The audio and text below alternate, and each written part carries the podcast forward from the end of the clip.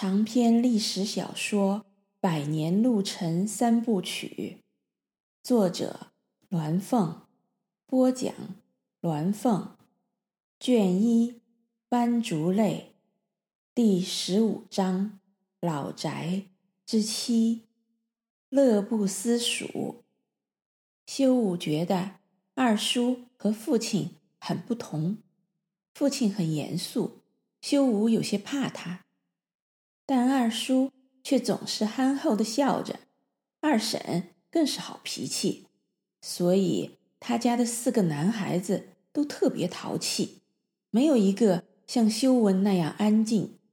连最小的女孩丹霞也十分活泼，常常跟着哥哥们到处乱跑。只有最大的婉晴姐姐文静一些。山上到处是赭红的丹霞石。从巨型到小块，散布在绿树林和草堆里。修武整天和堂兄弟们在这些石头和大树上爬上爬下，甚至偷了二婶的花布，剪成一块一块，蒙在脸上扮棒棒客。兄弟们高唱：“手持钢刀九十九，杀尽胡儿方罢手。”在石花园里冲来冲去。二叔和二婶见了，笑得咯咯的，好像还乐得很。深冬时，山里下大雪，红石头都变成了白的，厚厚的白雪盖在碧绿的竹林里、树枝上，到处山头看起来都白晃晃的。屋后山坡上的溪水却照样哗哗地唱着。农历新年时，方圆几百里的管事、账房、庄客挑担背篓送来自家做的腊肉、香肠，甚至腌好的整扇猪肉，还有自家酿的酒。二叔和二婶总要留他们住几天，再给他们扎好回礼带走。他们出趟门，除了给东家交租子到粮仓，再到东家家里送年礼。还顺便串门到各家亲戚们家里拜年。他们穿着自己最好的衣服、鞋子，多半是靛蓝的麻布长夹袍，而不是平时夏天的短衣。腰上缠着原色的麻布腰带，腰带上必然斜插一支长长的叶子烟杆儿。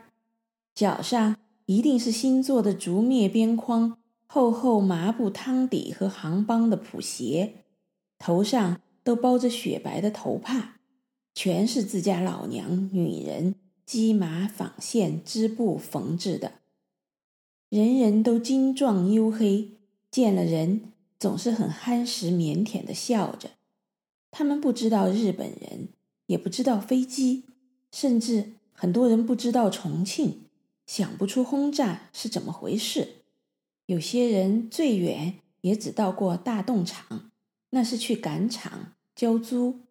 他们的女人好多连大动厂都没去过。他们到了石花园，总是围着大炭盆，带着疑惑的笑容，听二叔讲赤水，讲合江，讲日本人，还有重庆，讲飞机怎样丢炸弹。虽然二叔自己也并没有去过重庆。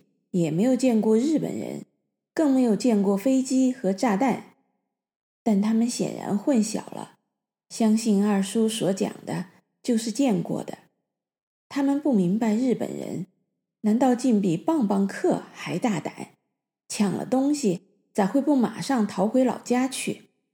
而且比长毛赤匪还奇怪，长毛赤匪总要先抢钱抢粮，再杀人烧房子。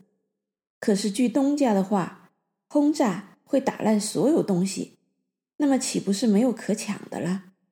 于是都觉得十分不可解。在他们的想象中，日本人大概是非人类的东西，他们的所作所为是不能以常理解释的。这样一想，他们便释然了。他们离开时都带着心满意足的神色，兴冲冲回家。向妻儿老小报告这许多令人难以置信的消息去了。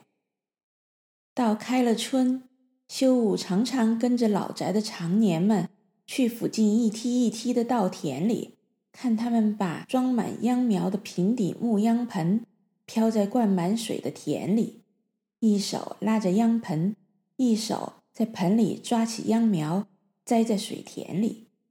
他知道了，那木秧盆里秧苗根上糊着猪和牛的粪便。为给寒冷山区的秧苗保温，秧苗在地里长到结实，就能割来打谷子，就有了米吃。因为山区寒凉，水田里只有一熟稻子，栽秧比平地早，打谷比平地晚，产量却比平地高。冬天水田里就灌满水养鱼，旱地种小麦、苞谷。红苕、芋头、高粱、南瓜、刀豆、四季豆、丝瓜、茄子，能有两熟。他还知道，在他眼睛看得见和看不见的山头，有好多这样的稻田、麦田、苞谷地，还有山林地，都是任家的。除了自己住的老宅，这座山上的田是顾常年在种。农忙时再请月活、短工，其他的都是租给佃农们耕种。栽秧期间，二婶和婉晴姐姐在厨房里从早忙到晚，指挥厨子和老妈子丫头们一天要做五顿饭，顿顿都要有肉。中间歇烧的时候，要把米糕粑粑、麻糖、醪糟蛋。等小食和包谷酒、红苕酒送到地头田垄，酒坛子里插着细竹管，大家轮流吸啜，叫做喝渣渣酒。晚饭更要多上酒肉，给长年月活和短工们吃到饱，这样才有力气干活。越能吃的，越是好劳力，吃得才做得。大家都夸那吃的最多的，每年栽秧打谷农忙时，厨房里都要这样忙碌。春天的山里万物苏醒，春秧长出水面，一梯一梯水田都铺满嫩绿的秧苗，好像绿茸茸的丝绒一般。修武想，这大概就是二叔说的锦绣了。竹林里长出春笋。挖来炒春笋肉片，修武天天吃也不腻。无论炒鲜肉还是炒腊肉，都美味至极。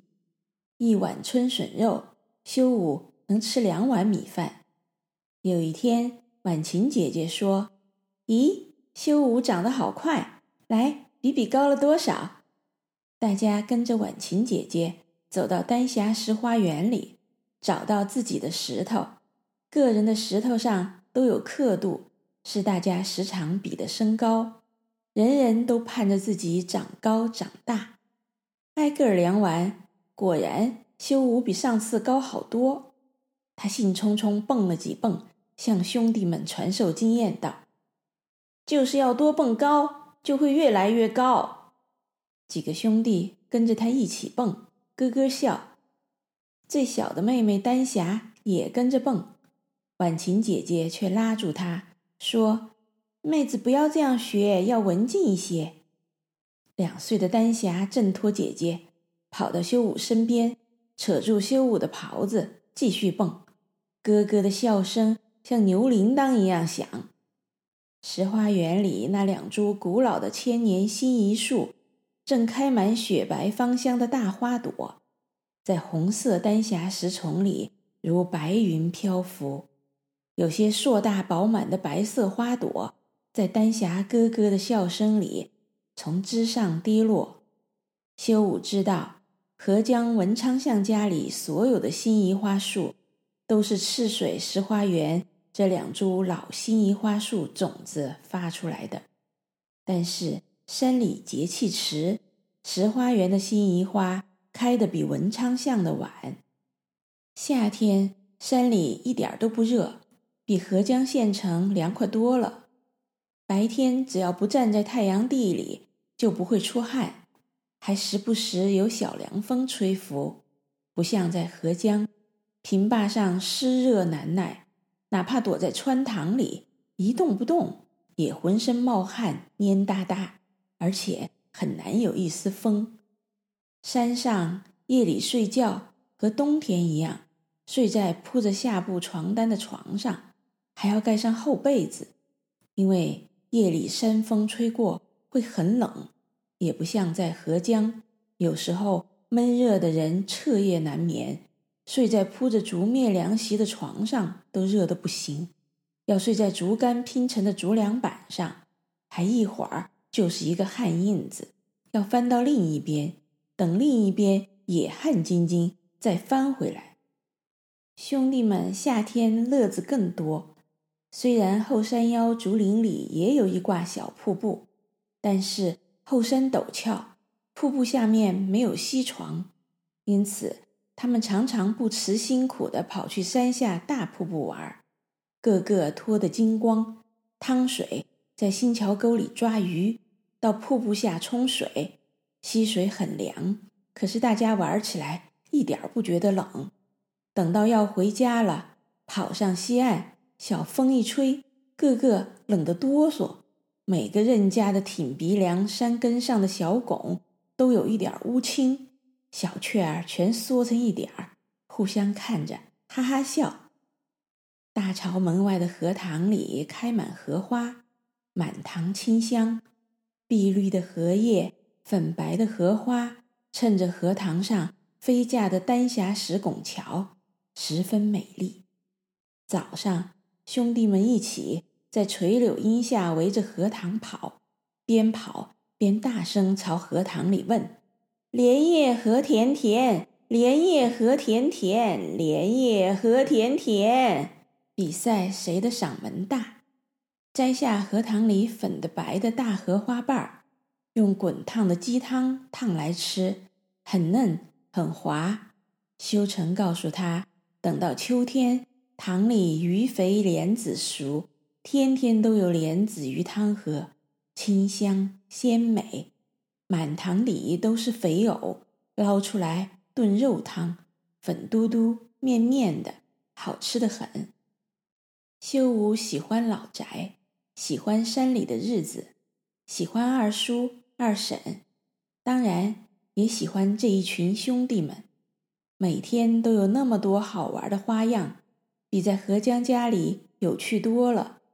家里的父亲严肃，哥哥文静，街上的小朋友玩一会儿就得各回各家，哪像老宅里和兄弟们终日厮混，日夜相伴。